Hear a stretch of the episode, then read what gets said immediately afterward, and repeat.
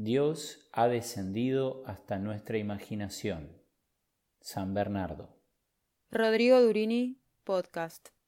Bienvenidos a este nuevo espacio que juntos vamos creando, que vamos imaginando. A veces en la vida pensamos que, que las cosas se dan de un día para otro. Un poco pensamos en la vida de Newton y pensamos que él cuando ve caer la manzana descubre esa ley universal que a todos nos rige. Pero cuando sabemos ver con más detenimiento, entendemos que las cosas se dan de manera silenciosa, de manera lenta, de manera insospechada. Este espacio que voy imaginando, y espero vayamos imaginando, es fruto de un largo tiempo, es fruto de lecturas, de proyectos colectivos, es fruto de palabras, y en primer lugar pienso en palabras de mi papá. Yo siempre lo digo, mi papá fue una persona exigente. Hace poco un amigo me, me ayudó a entender que hay que reconciliarse con esa, esa palabra, exigencia. Pero hay algo que me marcó de mi padre, que es que cuando yo era muy chico, él me decía que yo era muy creativo. Les aseguro que ni bien me lo decía, por ahí no le creía del todo, pero esa palabra fue calando en mí y fue marcando un poco, que ya lo vamos a desarrollar, un poco en mi inconsciente y un poco en mi imaginario. Y la situación coyuntural de la pandemia que hace que nos detengamos, que estemos más en casa y que busquemos nuevos medios para transmitir nuestras ideas hizo que este espacio pueda dar a luz.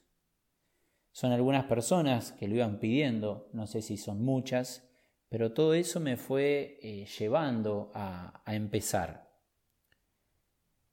En primer lugar, quisiera que hablemos un poco de, la imaginación, hablemos un poco del imaginario, del arte de imaginar.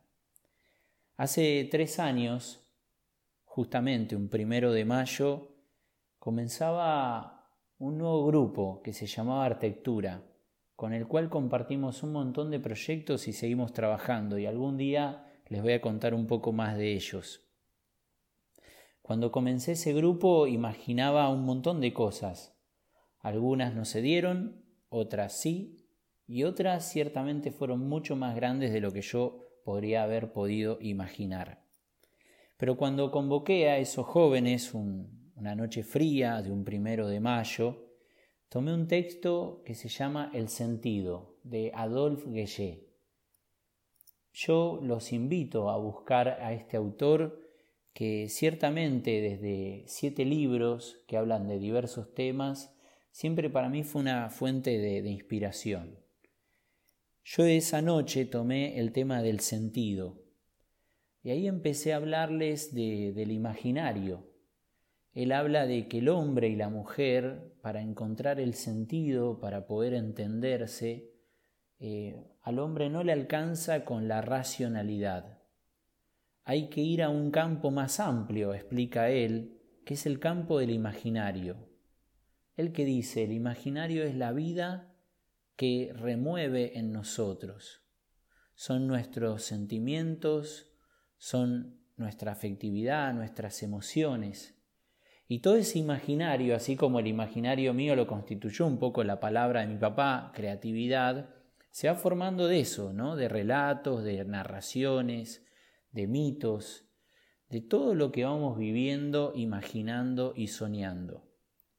Obviamente, y alguno podrá pensar eh, en los malos imaginarios, por ahí podrá pensar en los complejos, en las taras psicológicas que tenemos, que a veces, o en esos relatos que a veces eh, las terapias nos invitan a romper. Pero también hay un buen imaginario, que es ese lugar que siempre crece, donde encontramos la apertura de nuestra imaginación ante situaciones culturales inéditas. Ciertamente que el mundo después de esta pandemia cambió para siempre. Y estamos viviendo un tiempo que no tiene parangón, que no podemos compararlo con nada del pasado. ante lo que vamos viviendo el pasado se reconoce impotente para darnos fórmulas para poder vivir y desarrollarnos de ahora en más. Por eso yo en primer lugar quisiera entender este espacio como un espacio donde, podríamos decirlo así, nutrimos nuestro imaginario, nutrimos nuestra imaginación, nutrimos esa vida que resuena en cada uno de nosotros. Recién hablaba con un músico sobre lo que es una obertura. Él es Pablo Fernández y vive en Houston. Y una obertura con la que comienza una ópera, un ballet, a veces también una, una película, es como un momento en el cual se nos abren los sentidos, se nos abre la imaginación, en los cuales se activan nuestras sensaciones para prepararnos a vivir todo aquello que esa ópera, ese ballet, esa película nos va a invitar a recorrer. Por eso es que justamente este espacio tiene que ver con eso, con nutrir todo ese mundo imaginario, todo aquello que nos emociona, todo aquello que nos conmueve, todo aquello que nos resuena. Yo tengo una premisa en lo que uno intenta comunicar que lo que a mí me emociona, eh, ciertamente que puede emocionar al otro. Y por eso tomaba una frase de Holdering que cita Guillet, que dice, aquello que nos es propio debe aprenderse de la misma manera de aquello que nos es extraño. Es decir, para entender el sentido de nuestra vida, no solo tenemos que ir a la afuera, sino que también nosotros tenemos que aprendernos a nosotros mismos y tenemos que aprender de lo que estamos hechos. Por eso este espacio va a ser un espacio en el cual compartamos espiritualidad, compartamos literatura, compartamos temas de actualidad, compartamos también la riqueza de lo que nos da el deporte, y es un espacio en el cual vamos a encontrar hechos y palabras que nos ayuden a narrarnos. Hay un libro que a mí me gusta mucho, que es un libro de Rosa Montero, que se llama La ridícula idea de no verte más. Algún día vamos a hablar de ese libro, pero ella cita a una doctora que es Yona Head, que dice, para vivir tenemos que narrarnos. Por eso este es un poco el, espacio y este es un poco el sentido de este espacio, que podamos encontrar palabras, que podamos encontrar imágenes, que podamos encontrar emociones y actividades que muevan ese imaginario, que nos ayuden a imaginar, a ser creativos y que nos ayuden a narrarnos para poder entender un poco de qué trata nuestra vida. La autora dice así, para vivir tenemos que narrarnos. Somos un producto de nuestra imaginación. Nuestra memoria en realidad es un invento, un cuento que vamos reescribiendo cada día. Lo que recuerdo hoy de mi infancia no es lo que recordaba hace 20 años. Lo que quiero decir que nuestra identidad también es ficcional, puesto que se basa en la memoria. Y sin esa imaginación que completa y reconstruye nuestro pasado y que le otorga al caos de la vida una apariencia de sentido, la existencia sería enloquecedora e insoportable, puro ruido y furia.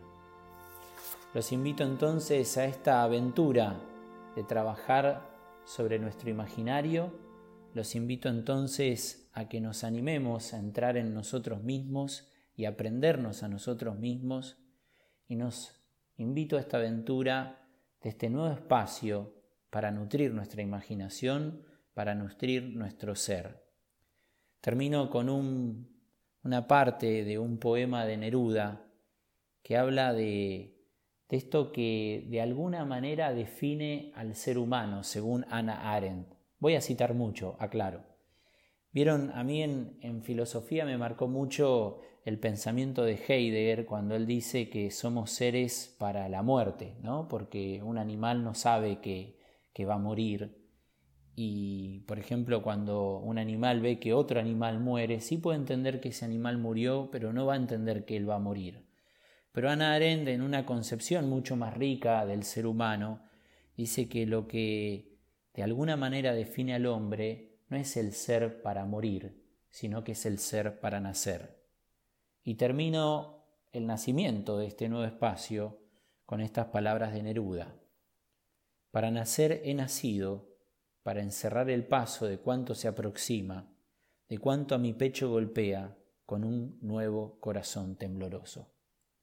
Espero que este espacio sea provechoso para todos nosotros y que todos juntos podamos recrearnos, imaginarnos y disfrutarnos también. Hasta el nuevo encuentro. Nos vemos. Vayamos a buscar lo que es nuestro tan lejos como sea necesario. Holderlin. Rodrigo Durini, podcast.